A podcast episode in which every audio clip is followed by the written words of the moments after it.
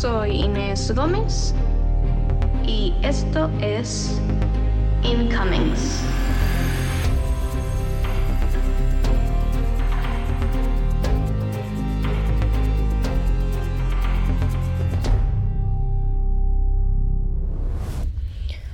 Hola, les doy la bienvenida al segundo episodio de Incomings.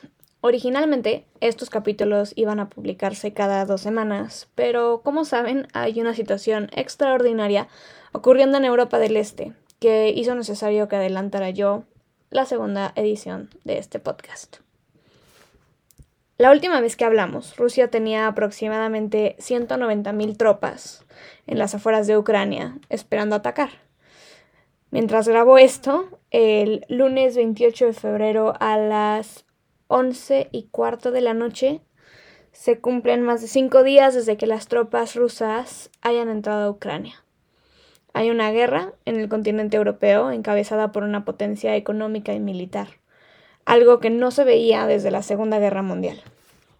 Existen muchas preguntas acerca de esta situación bélica, la importancia de Belarus en el conflicto, las reglas de la guerra de acuerdo con la Convención de Ginebra, el trato adecuado a refugiados, la estructura militar de la OTAN, la popularidad de Putin antes y durante la guerra, etc. Me encantaría que pudiéramos hablar de todas, pero solo tenemos 15 minutos y quiero enfocarme en dos antecedentes, por así llamarlos, que para mí ayudan a comprender de mejor manera los acontecimientos de esta última semana y ponerlos en perspectiva. Les recuerdo que Incomings no se trata de hacer un análisis geopolítico a profundidad de lo que está ocurriendo.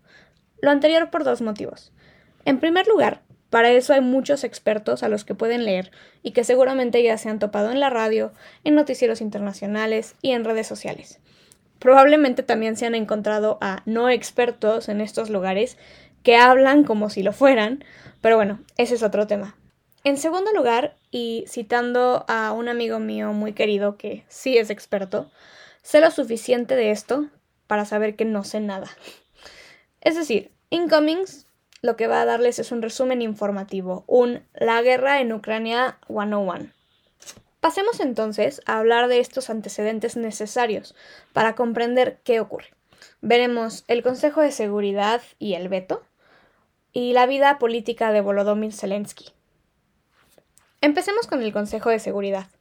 La Organización de las Naciones Unidas tiene seis órganos principales. La Asamblea General, el Consejo de Seguridad, el Consejo Económico y Social, la Secretaría, la Corte Internacional de Justicia y el Consejo de Administración Fiduciaria. Cada uno de estos tiene sus propios esquemas, tareas y responsabilidades dentro del sistema internacional. El Consejo de Seguridad es especial porque es el único órgano que puede emitir resoluciones vinculantes. ¿Qué quiere decir esto? Que es el único que puede dar órdenes a los países miembros de las Naciones Unidas. La Asamblea General, por ejemplo, solamente puede dar recomendaciones o reprobar una acción, mas los países no están obligados a actuar ante estas resoluciones. Las resoluciones, en cambio, del Consejo de Seguridad sí deben ser llevadas a cabo. La otra gran diferencia del Consejo de Seguridad es que únicamente tiene 15 miembros, 5 son permanentes y 10 no permanentes, que cambian periódicamente en grupos de 5 cada dos años. Los 5 permanentes son Estados Unidos, Francia, el Reino Unido, China y Rusia. Fue establecido así en la Carta de las Naciones Unidas porque fueron las naciones triunfantes de la Segunda Guerra Mundial. Los 15 miembros tienen un voto cada uno, pero los 5 permanentes tienen el poder de vetar cualquier decisión. ¿Qué quiere decir esto? Que si 14 miembros votan a favor de una resolución, pero uno de los miembros permanentes vota en contra, la resolución no pasa. Esto es herencia de la Guerra Fría. Cuando las reglas del Consejo se establecieron, ya había tensiones entre la Unión Soviética y Estados Unidos, por lo que ambos querían estar seguros de que nada sucediera si no era con su autorización. Algo que también es importante es que si un país está involucrado en la resolución que se va a votar, este país sí puede ser parte de la votación, es decir, es posible ser juez y parte. Pasaremos ahora a hablar de Volodymyr Zelensky. Zelensky nació en la Unión Soviética, hoy Ucrania, a finales de la década de los 70, y antes de pasar a la política, fue un actor y comediante relativamente conocido en Ucrania. Su vida política empezó en 2018, cuando se unió al partido político Sirviente de la Gente, llamado así por una serie de televisión ucraniana que trataba de cómo un profesor de historia se convertía en presidente. El actor protagonista, Volodymyr Zelensky. Es decir, que Zelensky pasó de actuar que era el presidente de Ucrania a en verdad ser el presidente de Ucrania. Ganó la primera y la segunda ronda de elecciones en la primavera de 2019 y desde mayo de ese año ha estado en el puesto. ¿Por qué más nos es familiar Zelensky? Bueno, ¿se acuerdan de que en noviembre de 2019 Donald Trump pasó por un juicio político la primera vez? Pues fue porque se filtró que había llamado al presidente ucraniano, amenazando con detener 400 millones de dólares de apoyo militar que Estados Unidos mandaba a Ucrania si no investigaba a Joe Biden, que en ese momento era candidato presidencial, y a su hijo Hunter Biden. Trump buscaba comprobar conflicto de intereses debido al puesto que Hunter tenía en la empresa ucraniana de gas natural Burisma Holdings. Zelensky se negó y Trump ganó el juicio político y gobernó durante 14 meses más. Este es el mismo presidente que hoy está en las filas de adelante en una guerra contra Rusia. Habiendo visto cómo funciona el Consejo de Seguridad y quién es Volodymyr Zelensky, vamos a repasar los eventos de estos últimos siete días. El lunes 21 de febrero, Vladimir Putin reconoció la independencia de las provincias Donetsk y Luhansk, las cuales son conocidas como el Donbass en Ucrania. Horas después de esto, Putin ordenó a sus tropas que entraran a Ucrania para llevar a cabo una supuesta misión de mantenimiento de paz en el Donbass. Así empezó la guerra. Las tropas ucranianas pelearon con las rusas en un inicio solo cerca de la frontera, pero en la madrugada del jueves 24, múltiples ciudades fueron atacadas por Rusia. Los aeropuertos fueron un objetivo particular al principio, pero conforme los días han pasado, han empezado a haber ataques a edificios residenciales e incluso a un hospital infantil. Las tropas rusas cuentan con una ventaja numérica significativa. Por cada combatiente ucraniano hay 2.2 rusos. Por cada tanque ucraniano hay cerca de 3 rusos. Por cada pieza de artillería ucraniana, es decir, armas individuales que disparan a distancia, hay por lo menos 2.5 rusas, y por cada sistema de misiles ucraniano, es decir, un sistema diseñado para poder mandar misiles desde el piso para destruir aviones y o otros misiles, hay por lo menos 18 rusos.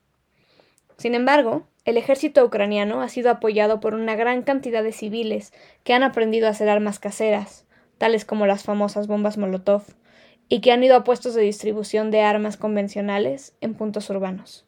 Putin afirmó que no se atacarían civiles y que no tenía como objetivo ninguna ciudad ucraniana. No pasó mucho tiempo para que se viera que ambas aseveraciones eran mentiras. Las tropas rusas cada vez están más cerca de Kiev y de Kharkiv, la segunda ciudad más grande de Ucrania. El presidente ruso le dijo a las tropas ucranianas que se rindieran, entregaran sus armas y se dieran paso a Rusia, que en caso de no hacerlo los asesinarían a ellos y a sus familias.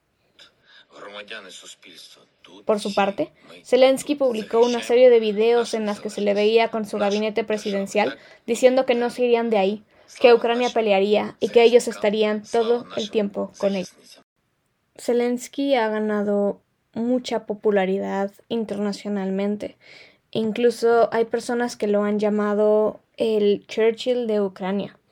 Esto es porque no solo ha mantenido una imagen humana ante los ciudadanos de Ucrania, sino que ha evidenciado la voluntad propia y del gobierno ucraniano de seguir peleando por su país. Parece ser que el comediante era en realidad un político nato y un estadista ejemplar. ¿Cómo han respondido los países en el mundo ante esto? Las respuestas han sido principalmente económicas. Estados Unidos y demás países occidentales han puesto sanciones, han congelado activos, restringido importaciones y exportaciones y han limitado a los bancos dentro del sistema SWIFT, que es una red de mensajería global segura que utilizan los bancos en el mundo para realizar pagos transfronterizos. La OTAN no ha intervenido directamente en el conflicto y no se espera que lo haga. La Unión Europea dijo que gastaría 450 millones de euros en armas y equipo militar para Ucrania. Muchos países han mandado equipo militar, sobre todo defensivo. Un caso particular que llama la atención es Alemania, que anunció que mandaría mil armas antitanques y 500 misiles a Ucrania. Olaf Scholz, el canciller alemán, declaró que su país aumentaría el presupuesto destinado a defensa en 100 mil millones de euros y prometió gastar más del 2% de su economía anual en defensa, lo cual llama muchísimo la atención porque durante décadas Alemania había mantenido una política exterior no enfocada a la defensa. Junto a Alemania han habido otros países europeos como España que han enviado armamento. El Reino Unido incluso dijo que apoyaría a los nacionales británicos que decidieran ir a pelear en Ucrania en contra de las tropas rusas. El 25 de febrero hubo una reunión de emergencia en el Consejo de Seguridad de las Naciones Unidas para discutir una resolución que pedía tres cosas en concreto. Condenar las acciones de Rusia en Ucrania, ordenar la retirada inmediata de tropas rusas de Ucrania y asegurar la asistencia humanitaria de los afectados. De los 15 miembros del Consejo, 11 votaron a favor entre los cuales se encuentra México. Tres se abstuvieron, China, India y Emiratos Árabes Unidos. Y Rusia utilizó su veto para bloquear la resolución. Esto es posible porque, como vimos en los antecedentes de este capítulo, la propia Carta de las Naciones Unidas lo establece así. Muchos críticos del sistema internacional se concentran en el poder del veto del Consejo debido a la relevancia que puede tener en conflictos armados importantes como este. Es de esperarse que cualquier próxima resolución que se haga al respecto tenga resultados similares. El domingo, Putin puso en máxima alerta las fuerzas de disuasión nuclear, ya que las naciones de la OTAN habían hecho lo que él llamó declaraciones agresivas en contra de Rusia.